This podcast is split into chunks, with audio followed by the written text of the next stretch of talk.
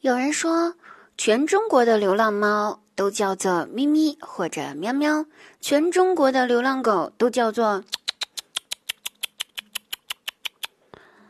其实我觉得不是这样子的，应该要改一下下。我也来反驳一下，全中国的流浪狗的名字呢，并不叫，而是取决于你身边的人叫什么名字。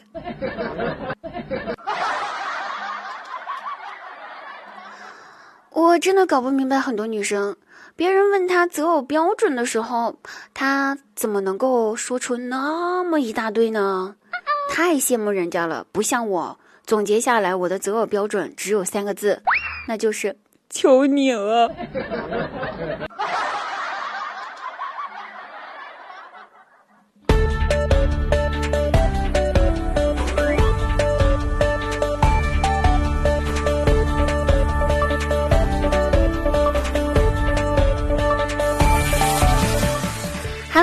好，我依然是你们好朋友滴答姑娘，开心滴答不开心更要听滴答。滴答姑娘每天晚上八点半呢，在喜马拉雅直播间开启直播，现场连麦互动，话题精彩，三小时不间断哦！期待您的到来支持，我们不见不散。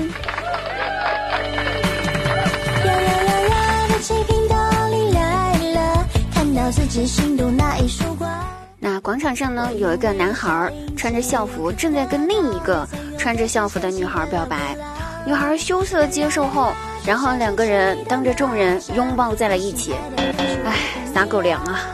这个时候，只听人群中有人怂恿道：“请你们大声说出你们的名字，让我们在场所有人来见证你们的爱情吧！”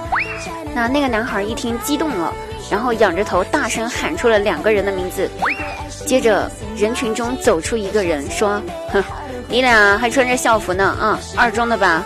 明天早上记得到我办公室来找我啊！我是你们的教导主任。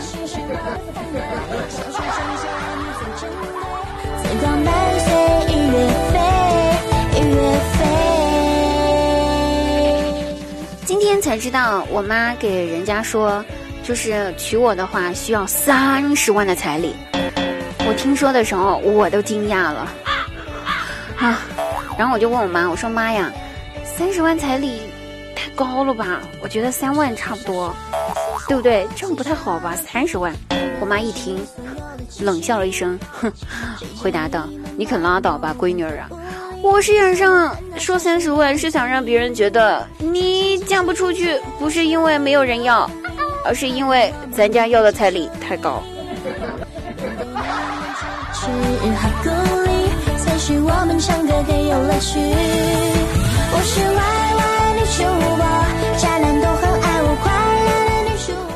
马上要过年了，很多朋友要回家了，对不对？那今天也是春运的第一天，所以呢，大家记住出行一定要注意安全，平安归来哦，好不好？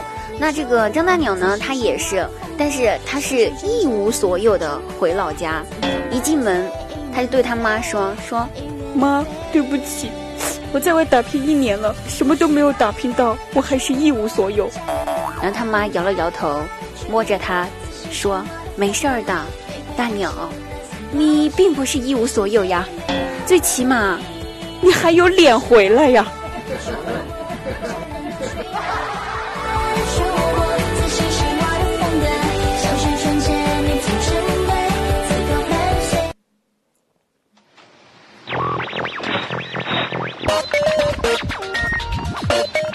最近我大外甥呢学习特别特别努力，不知道为啥，每天放学回家不看动漫了，也不打游戏了，一回来就开始做家庭作业，做完了还反复的检查很多遍，正确率超高。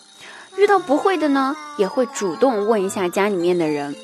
哎，我就觉得，我觉得挺奇怪的哈，我实在是按耐不住好奇心，我就问他，我说：“宝贝儿啊，你咋突然转型？”想好好学习了，受啥刺激了？然后我大外甥听了之后，哼，鄙视的瞅了我一眼之后，回答说：“同学们，他们现在都抄我的作业，一人一天五块钱，包月的话，一人一百二一个月。正确率低了的话，我就没有生意，没钱赚了呀。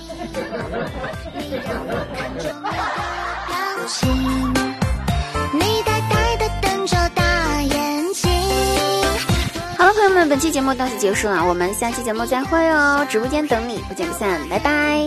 开妈妈。